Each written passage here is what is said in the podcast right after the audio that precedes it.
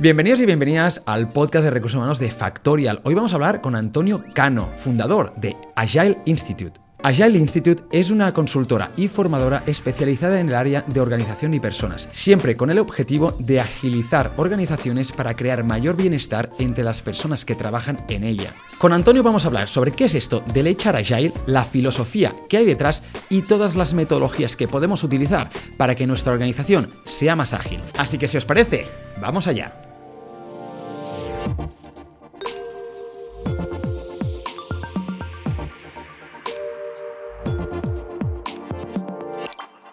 ¿Qué tal Antonio? ¿Cómo estás? Pues encantado de que me hayas invitado y encantado de estar contigo. Bienvenido al podcast de Factorial. La verdad es que traemos un tema interesante y seguramente que para muchos profesionales de recursos humanos hasta cierto punto desconocido.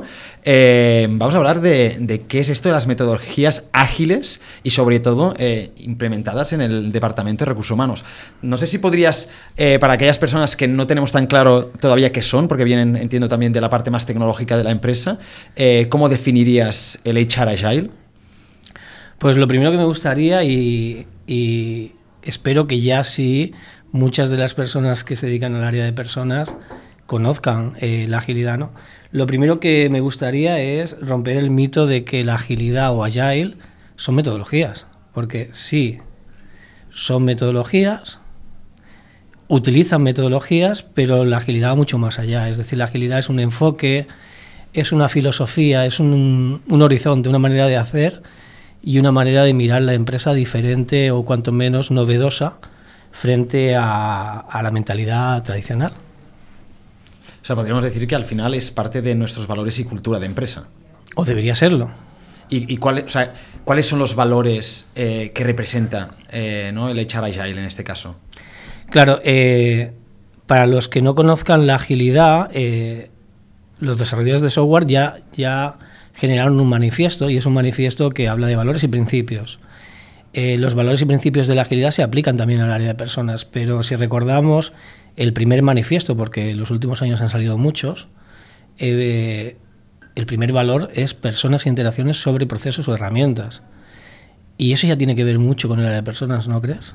Es que es curioso porque eh, yo siempre he comentado, incluso cuando pues, eh, publiqué el libro de la batalla por el talento, que cualquier estrategia se construye a través de un triángulo. ¿no? Este triángulo tiene tres puntas, naturalmente tres lados y tres ángulos, que son las personas, son los procesos y son las herramientas. Y al final es muy difícil que una estrategia salga adelante si te cojea alguna de ellas. ¿no? Es un poquito como, como este trípode que si una de las patas es más corta que la otra, pues al final acabará desestabilizando todo el sistema que tenemos montado encima. Al final estamos de acuerdo en que una organización es un sistema relacional. Y como sistema relacional, como bien dices, eh, tiene unas dimensiones. Esas dimensiones tienen mucho que ver con lo que has dicho. Hay una dimensión cultural, que es la dimensión persona, dimensión valores, principios, el hacia dónde vamos, propósito, el qué hacemos y cómo lo hacemos. Y luego tiene una dimensión técnica, que es esa dimensión más de prácticas, de metodologías, de herramientas eh, lo que la agilidad ha aportado es equilibrar, porque en, mi experiencia en muchas organizaciones, muchas veces trabajábamos obligados por la herramienta, obligados por la metodología. Y lo importante es que la herramienta y la metodología está al servicio de la persona. El área de personas, además, no sé si compartes conmigo, que también necesita proyectos estratégicos y necesita proyectos que empoderen el área de personas y las acerquen a negocio. Cuanto más cerca de negocio, más aportan a negocio, más valor tienen en la compañía. Bueno, es que está claro, o sea, al final el Departamento de Recursos Humanos también, y, yo creo que se está notando estos últimos años, que, está empezando a tener cada vez más, y espero que, siga la tendencia, a coger un peso estratégico dentro de la organización, y son pocas ya esas organizaciones que no ven la importancia de realmente eh, darle, darle su peso a este departamento, porque si no te genera muchos otros problemas em, que afectan a todos los departamentos y a todas las personas que trabajan dentro de la organización. Totalmente de acuerdo. Cuando te, cuento una anécdota, porque cuando hace cuatro años lanzamos el primer programa aquí en España eh, y de habla hispana de agilidad para recursos humanos, eh, nuestra intención no era tanto, porque en aquel momento no había moda, porque ahora se habla mucho de la moda de la agilidad, eh, nuestra intención no era tanto lanzar un programa agile como empoderar al área de personas para que participara. Luego vino el COVID y nos ayudó mucho más, ¿no? Es decir, seguramente el COVID hizo mucho más que nosotros con aquel programa para acelerar la presencia o la participación del área de personas en la transformación de la compañía. Al final, la agilidad, como decíamos, eh, y volviendo a tu pregunta, no deja de ser un anhelo hacia donde debería ir la organización y el área de personas puede ser uno de los vehículos. Es que además, claro, entiendo, has comentado ahora ¿no? que en el momento de, pandemia, donde pues todo cambia literalmente de una semana para otra, es cuando metodologías ágiles como esta más nos pueden ayudar, porque lo que nos permiten es a hacer, aplicar, ¿no? A, ver posibles cambios, ¿no? Ajustarnos a la situación que se está dando y aplicarlos o implementarlos de manera rápida para, para, para poder salir adelante. Y no eh, la, ¿no? la otra visión que a veces hemos tenido mucho, que es, ostras, eh, que, yo, por ejemplo, en mi primer trabajo me acuerdo que todo eran procesos, ¿no? Es decir, ostras, veíamos algo que, mm, que, mm, valía la pena que todo el mundo lo pusiera en práctica, pues se creaba un proceso para que todo el mundo pues, lo hiciera. Y esto también pues, pues tiene su valor, pero al final... Eh, lo que te conviertes a la empresa en algo, en un ente muy poco flexible a cualquier cambio que pueda surgir en, dentro de este proceso. La agilidad no está en contra de los procesos, pero sí que está a favor de la interacción. Lo que ocurrió en esos, en esos meses o ese año de COVID, y ha seguido ocurriendo porque la inteligencia artificial también está revolucionando las empresas, ¿no?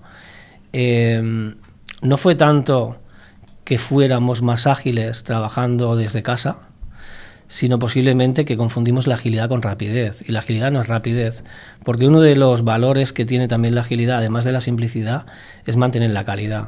La agilidad, como, comentábamos, eh, lo que pretende no es ser más rápido, es adaptarnos mejor, reducir el tiempo como consecuencia de hacer las cosas de otra manera, de aquellas nuevas maneras de trabajar que tanto hablábamos en aquellos meses. Es que aquí eh, me encanta una frase que dice es que no confundas movimiento con progreso. Es decir, tú puedes ir aquí en la oficina de arriba para abajo y acabar el día y no haber hecho absolutamente nada. Y esto a veces lo vemos en muchas otras cosas, como por ejemplo, pues también la, política a veces que tenemos de presencialismo, que puedo estar todas las horas que tú quieras en la oficina, pero al final del día tal vez no he hecho nada. En cambio, mm, lo, que me estás comentando también es un poco, ostras, vamos a priorizar lo que es importante, que son los objetivos y el impacto que tenemos en las personas del equipo, y dejemos un poco el, el que parezca que estamos muy ocupados todo el día, ¿no?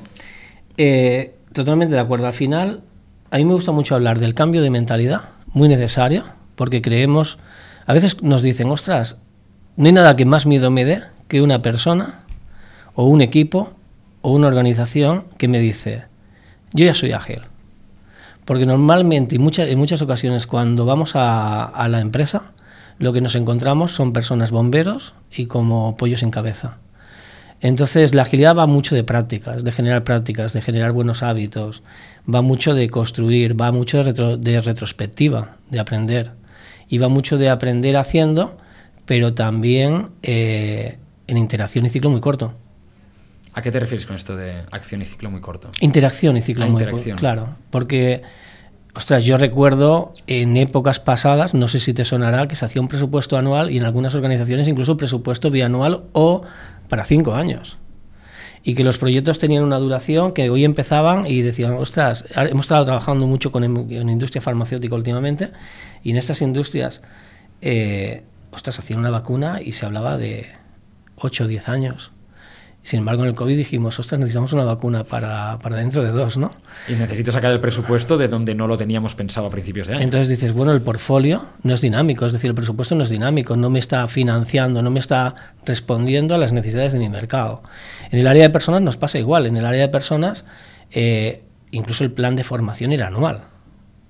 Hay muchas organizaciones que siguen trabajando con planes de formación anual. Y dices, ¿realmente tus necesidades durante el año no te van a cambiar? O sea, 100%. Yo me he mirado también mucha información sobre todo eso de metodologías ágiles, ya sobre todo también porque conozco un poco la jerga eh, de si estás al lado siempre de un, equipo tecnológico, escucharás. Y, y, al final hay algunos nombres ¿no? que aparecen mucho, que son la metodología Scrum, la Kanban, la Lean. Eh, ¿Tiene algo que ver el echar Agile con estas metodologías? ¿Es otra diferente? ¿Es un tipo de metodología que has, dicho que no te gusta llamarlo así, pero que coge ideas de varias? Es decir, ¿cómo, ¿cómo funciona? ¿Cómo lo bajamos a la realidad para que nos hagamos una idea? Yo diferenciaría, para que lo tengamos como más claro, diferenciaría Agile y metodología. ¿Vale? Cuando hablamos de Agile, lo que estamos hablando es de los valores, los principios, el cambio de mindset, las prácticas, el enfoque y hacia dónde vamos. Es decir, la agilidad no tiene fin. Pues te decía, muchas empresas o organizaciones que, no termina nunca. que dicen, ostras, yo ya soy ágil. Dices, bueno, vamos a poner un ejemplo. Si tú vas a entrenar al gimnasio y dejas de entrenar, dejas de estar en forma, ¿no? Dejas de ser ágil. Eh, a partir de ahí, todo lo que es cultura, valores, todo eso es agilidad y luego para que eso funcione se han desarrollado metodologías. Dentro del concepto agilidad o agile. Dentro de la filosofía, que incluso la filosofía te viene de antes, porque bebe mucho de Lean, ¿vale? Lean ya existía en Toyota en los años 70. A partir, no, a partir de ahí no se ha inventado nada, nada nuevo, lo que se le está poniendo es cierto nombre, cierto orden y se están recogiendo buenas prácticas, porque esto va de aprendizaje continuo. Eh, Scrum y Kanban, ¿qué es? Kanban es mucho más una manera de trabajar, un marco de trabajo para flujos, es decir, para cuando una tarea se repite. Es decir, toda aquella tarea que es un río y dices, oye, empieza por aquí y de manera continua se producen elementos repetitivos, normalmente de servicio, de ticketing, y esto en el área de personas tenemos, por ejemplo, el más conocido sería el área de selección. Tenemos un proceso en el cual se repite con unos pasos que repetimos continuamente que los puedes mejorar, pero al final tienes una preselección. Hay un flujo de trabajo que cada organización se monta a su manera y seguramente habrá, pues no, la criba, la llamada telefónica, las entrevistas con quien sea. Con lo cual Kanban da servicio al flujo de trabajo, pero va mucho más allá, debería regular el flujo de trabajo, que es lo que en las formaciones nosotros echamos en falta. Es decir, nosotros en muchas formaciones de Kanban o certificaciones nos hemos encontrado en que se explica mucho más el marco que el hecho de regular el flujo cuando en realidad lo que pretende la metodología o lo que entrena es la regulación del, flujo, que el working process, el trabajo en curso, no esté ni por encima ni por debajo de la capacidad del equipo, porque eso genera estrés, genera problemas de, de servicio y lo que es peor, genera malestar o no bienestar a la persona lo que dicen de, hostia, yo vengo motivado de casa, pero que no te desmotiven, ¿no? Pues posiblemente la desregulación del working process puede hacer que acabes muy desmotivado porque o estás muy estresado o muy aburrido. ¿Por dónde empezamos cuando queremos implementar un tipo de metodologías como esta? ¿no? Porque eh, al final creo que, en un mundo como el actual, donde estábamos comentando que se dan cambios constantemente y que no puedes prever eh, ¿no? un 1 de enero, de, pues cuando empiece el 2024, qué va a pasar el 31 de diciembre, porque además nos lo ha demostrado estos últimos tres años, que literalmente cada año hay una noticia como que nos parece más fuerte que la anterior, eh, ¿cómo empezamos o por dónde empezamos a implementar? Em, tanto ¿no? la filosofía como también la metodología? La mayoría de organizaciones han empezado por la metodología y por eso se habla de metodologías ágiles y no se habla de, agilidad y de las metodologías que acompañan a la agilidad. ¿Por qué? Pues porque venimos de un mundo, un siglo muy racional, donde ha imperado el proceso, como tú bien decías, estoy totalmente de acuerdo con lo que comentabas, y la, la implementación de metodologías. Se contrata mucho la implementación de la metodología pero en realidad eh, no es lo mejor, porque llevamos, desde que conozco las empresas, trabajando con sistemas predictivos, con el famoso Gantt, intentando anticiparnos y predecir qué va a pasar. Y tenemos que empezar a tener una mentalidad que sea más adaptativa, más experimental, más de aprendizaje continuo. Y eso no se aprende rápido porque nos han entrenado yo cuando fui al colegio, al instituto, eh, universidades, escuelas de negocio, nuestros líderes o jefes, dependiendo de si eran de control o, de empoderamiento que hemos tenido durante nuestra vida laboral, nos han entrenado continuamente para lo contrario. Con lo cual, nosotros siempre empezamos por eh, intentar trabajar la predisposición a cambiar. Es decir, tenemos que tener claro, ¿tenemos personas que están preparadas y predispuestas a cambiar? Hemos introducido la mentalidad, tenemos ya mentalidad, tenemos una mentalidad fija o empezamos a tener mentalidad flexible. Y cuando estamos preparando ahí, siempre hay que empezar por los valores y los principios. Podrías llegar a ser ágil solo aplicando valores y principios de la agilidad. Pero no serás ágil solo aplicando metodologías si no incorporas eh, valores y principios. Ahora, comentaremos un poco porque em, también hay un caso que me gustaría ponerte como ejemplo porque se repite en muchas empresas que yo he visto, es más, me han escrito con este problema, que es también cuando tú implementas em, ese tipo de filosofía o metodología, Eh, pero claro, tienes, creo que incluso más la metodología, ¿no? Implementas la metodología, pero tienes un equipo muy poco homogéneo, es decir, incluso lo, categoría en dos partes, que es, ostras, tienes un equipo que lleva mucho más tiempo en la empresa, que ahora mismo está desmotivado porque en cierto punto se hizo un cambio estratégico muy importante, y el resto de personas que se contrataron después tienen este otro perfil que se buscaba, ¿no? Y hay un choque cultural, tanto generacional como de cultura propia y de valores, que muchas veces genera conflicto en muchas empresas, sobre todo en las más pequeñas, que muchas, en muchas ocasiones no se pueden permitir, ¿no? prescindir de esas personas que llevan tanto tiempo en la organización. Entonces, ¿qué hacemos en, esto, en estas situaciones donde queremos realmente virar, ¿no? dar, dar un vuelco 360 grados a tanto a la cultura como también los procesos o metodologías que utilizamos,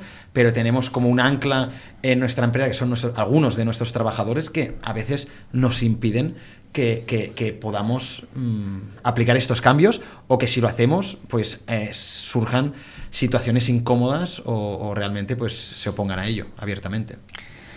Claro, eh, cuando implantamos cambios, normalmente se habla mucho del top-down, de viene de arriba abajo, ¿no? Y nos han entrenado también para que los cambios sean, entre comillas, aceptados. Y para que la agilidad entre y, bueno, puedas hacer un proyecto en Scrum con una metodología o puedas introducir Kanban, eh, es muy importante que hagamos partícipes, que co-creemos. Es decir, la co-creación es muy importante. Aquí hablo de, os cuento otro valor. Hay otro valor de la agilidad que es eh, eh, colaboración con el cliente sobre negociación contractual. Nos ha entrenado mucho a negociar, a intentar convencer, cuando en realidad esto va de construir y va de colaborar y de co-crear. Cuando le encuentras la utilidad, en el momento que tú en tu trabajo esa manera de trabajar te genera más utilidad, te hace más productivo y te genera más bienestar, es difícil que tengas resistencia. Lo que ocurre es que durante el siglo XX nos hemos encontrado muchas veces que las organizaciones para generar productividad, estarás conmigo, que han reducido el bienestar. Hmm. Y al revés, Luego, para intentar que las personas se comprometieran, que hoy en día se habla mucho de la falta de compromiso, de que, ostras, el compromiso está por los suelos, pues acabamos teniendo fruta en la oficina, un, futbolín, pero eso no afecta al performance. Con lo cual, eh, el trabajar desde la óptica de construir equipo e implantar desde el equipo, a partir de las prácticas y de sobre todo de la retrospectiva la mejora continua, son prácticas que, os van a, que van a ayudar a cualquier organización a que no solo entre la agilidad, sino a unir productividad y bienestar, que es el objetivo fundamental para que el equipo luego funcione. Y es que me está dando la sensación un poco por lo que comentas, eh, y tirando un poquito incluso atrás, que los procesos que hemos ido implementando en nuestra organización son para aquellas personas que, son incapaces de hacer su trabajo de manera adecuada, lo puedan hacer, ¿no? Porque yo ya yo tengo un, flujo de trabajo, ¿no? Para que, pues, como, ¿no? Con, un caballo, pues le pones, ¿no? Eh, eh, le, centras en, en lo que solo tiene delante, pues vas avanzando. Pero esto también nos genera la ineficiencia de decir, ostras, Tal vez es que no confío en mis, en mis trabajadores lo suficiente para darles libertad y la flexibilidad que necesitan para uno adaptarse a los pequeños cambios que se van encontrando, pero también sobre todo para tener otros aspectos como creatividad e innovación dentro de la organización, que a día de hoy es muy importante en un mercado que cambia tan rápido y evoluciona a, ¿no? a los niveles que hace el nuestro. Por lo tanto, si muchas veces implementamos tantos procesos, lo que puede hacer es que estemos matando la innovación que pueda surgir eh, más espontánea. Nos toca ser disruptivos porque la mayoría de organizaciones lo que era el equipo directivo te decía el qué y el cómo hacer y te pedían reportar porque si, si tiramos un poco más atrás, si tiramos aún más atrás, en los trabajos eran muy repetitivos y lo que buscaban eran personas, ya lo decía Steve Jobs, ¿no? Steve Jobs, que no pensaran. Entonces, lo que intentábamos es, ostras, de, arriba abajo yo te digo lo que tienes que hacer, tú lo haces, ejecutas y me subes indicadores y me dices qué tal lo has hecho.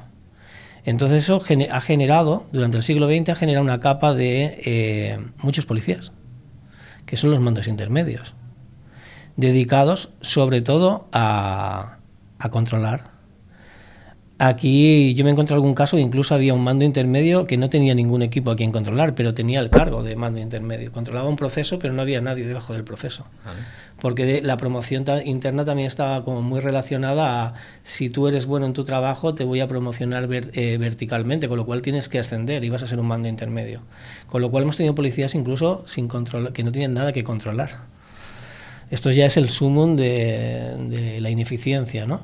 Ahora el proceso, yo ya me aventuro a decir que va a ser inverso. Muchas organizaciones van a tener que trabajar sobre el liderazgo para que el liderazgo aporte valor y no control. Y tenemos que pasar del control a la confianza.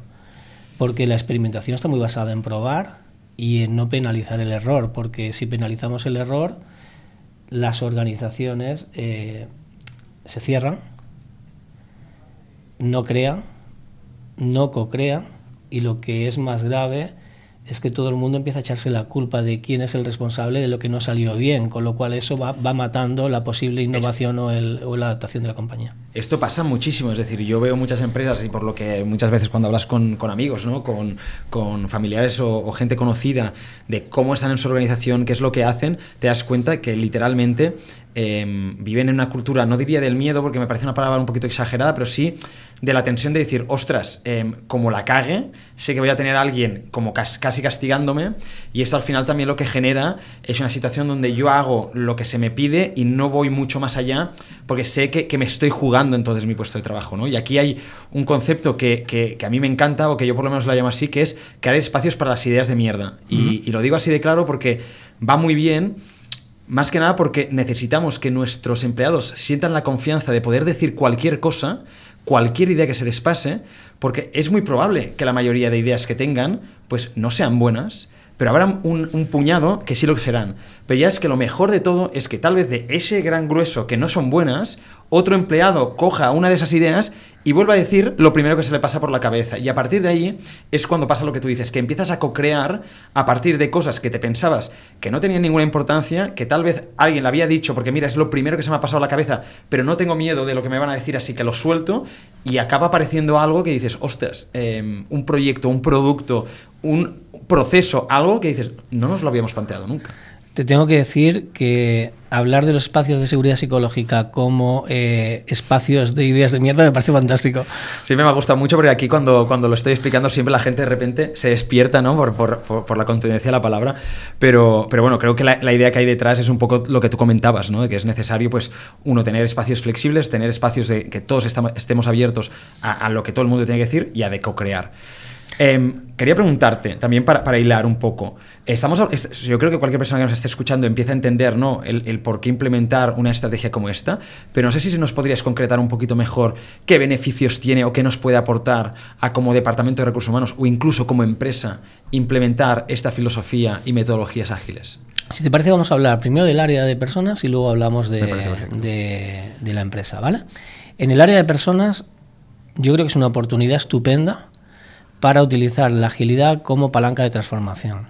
Es decir, lo que hablábamos de influir en negocio. ¿Cómo orientamos el área de personas? Es decir, cómo el área de personas se hace ágil, se convierte en útil, ayuda a la empresa y lo hace ya no solo como un área de servicios, de gestión, sino como un área transformadora. Y eso tiene que ver mucho con eh, el impacto que puede generar. Y luego también porque va a tener que dotar a la organización de una nueva estructura de unos nuevos roles, ya no solo en la agilidad, sino también con la inteligencia artificial. Tenemos personas que no están preparadas ni tienen las competencias para los roles que van a desempeñar en el futuro. Y el área de personas va a ser o debe ser eh, uno de los entes junto con otros, ¿eh? no, no exclusivamente. Yo creo que el área tecnológica va, va, a tener o tiene mucho que decir y está liderando Actualmente es el área tecnológica la que está liderando la transformación, hasta tal punto que justo antes del año del COVID se hizo el CAS, el Congreso Anual de Agilidad, aquí en, Barcelona. Y, participamos y fuimos, y había algunas personas de, que nos dedicábamos o estábamos en, áreas de personas o relacionados, y el 99% eran personas de IT eh, o marketing. Pero los temas que estaban tratando allí eran gestión del cambio, comunicación no violenta, coaching, liderazgo. Y todo eso suena al área de personas. La pregunta es, en el año 2008, ¿por qué el área de personas no estaba allí? ¿Y por qué crees que era? Posiblemente porque tenemos tendencia a llegar tarde. ha sido un área que viene de... tiene que superar los miedos de área de gestión. Tiene que dejar de ser área de gestión para ser eh, un área de transformación. Y un poco es lo que estamos comentando, que parece que no em, cada vez sucede más o que más empresas lo plantean como un departamento súper estratégico. Sobre todo también porque todo eso que estás comentando, que ahora decías, claro, es que se nos van a quedar muchos empleados obsoletos, vamos a necesitar, uno, formaciones de upskilling, pero también reskilling, es decir, es que tal vez esto que me está haciendo esta persona no sirve ya de nada, pues lo tengo que mover a otro departamento si, quiero, si quiere él y quiero yo ¿no? que siga dentro de la organización. Te contaba también que te diría beneficios para la organización, pero yo interpreto que no podemos realizar un cambio cultural sin el área de personas. Es decir, para mí esto es muy importante, porque dices, si la agilidad, estamos hablando de valores, estamos hablando de principios, estamos hablando de prácticas, estamos hablando de mentalidad, no podemos hacer un cambio, y esto lo, lo quiero reiterar, no podemos hacer un cambio, y está ocurriendo en algunas organizaciones, y ir hacia la agilidad intentar que la compañía sea más ágil y no contar con el área de personas, porque es uno de los elementos transformadores esenciales y básicos para que funcione. Y en muchas organizaciones los, están dejando fuera. ¿Qué tipo de perfil se necesita dentro del departamento de personas para impulsar un proyecto como este?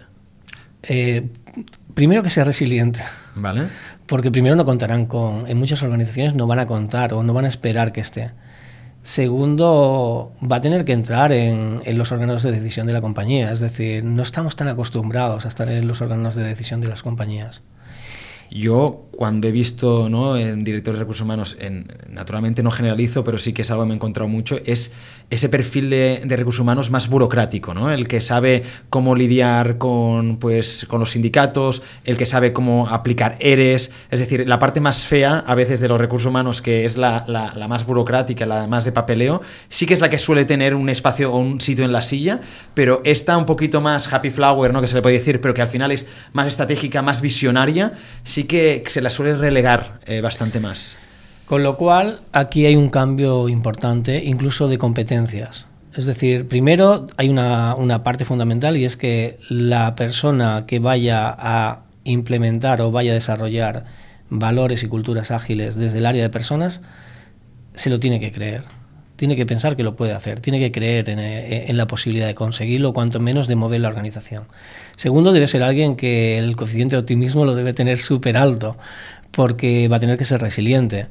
Y luego es fundamental que quiera picar piedra, aquí hay que remangarse. Es decir, yo el otro día publicaba un, pequeño artículo y hablaba de, de, de, Karate Kid y decía, aquí hay que dar cera y pulir cera. No sé si recordáis la película, pero salía el, el, protagonista y le decía al maestro, esto va de, de limpiar coches y trabajar. Entonces no se va a conseguir de manera inmediata y es necesario que sea un proceso en el cual el área de personas tenga que, participar desde el hacer y, bueno y con un grado de resiliencia alto.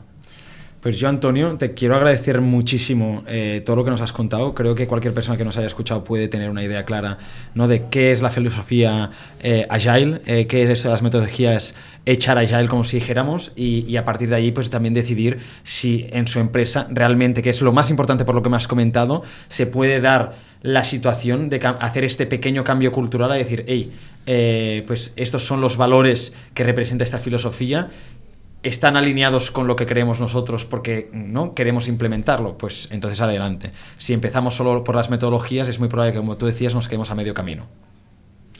Yo te doy las gracias por haberme invitado eh, para dejar una idea final.